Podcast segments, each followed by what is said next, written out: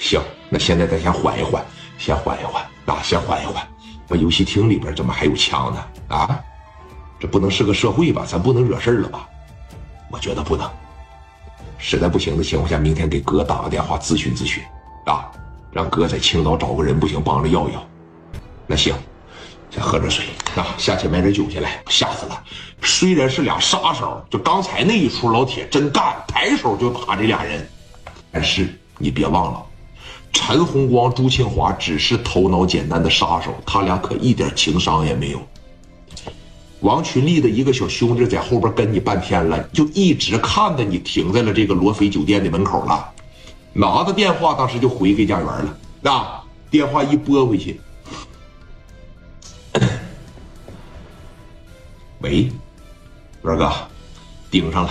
那哥几个在他们青岛转了大半圈，停罗非酒店了。一共还是那四个是吧？还是那四个。你这样啊。上去啊，帮我看一看他们在哪个房间里边住，确定一下子房间里边是不是就四个人。完事了以后再给我回个电话，行。然后，然后我们过去，啊，把咱一个兄弟给打了，这不扯淡一样吗？行，那我问一问他们在哪个房间里边住，好不好？行。完事以后给我回电话，我在这等着啊。好嘞。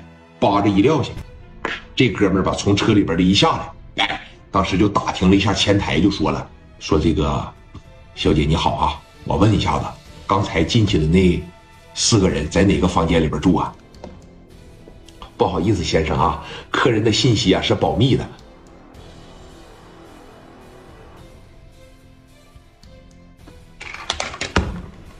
一天能挣三百块钱不？三百，你就告诉我在哪个房间就行，我又不咋地，他我们是朋友，我上去找他去。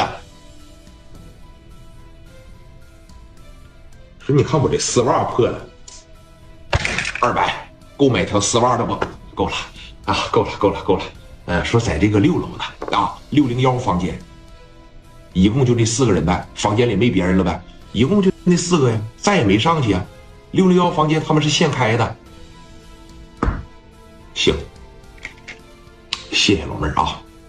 说你看，麻烦你了啊，回去来到这个车里边，把电话就拨回给贾元了。贾元这边一接上啊，哥呀，哎，六零幺房间一共就四个，一共就四个呀。行，那行，给电话扒着一撂，哎，一共就四个啊。你伤的，我伤的问题都不大，咱得给那几个杂碎抓住啊，抓他啊，抓他。王群力说了，大元呐，打电话。啊！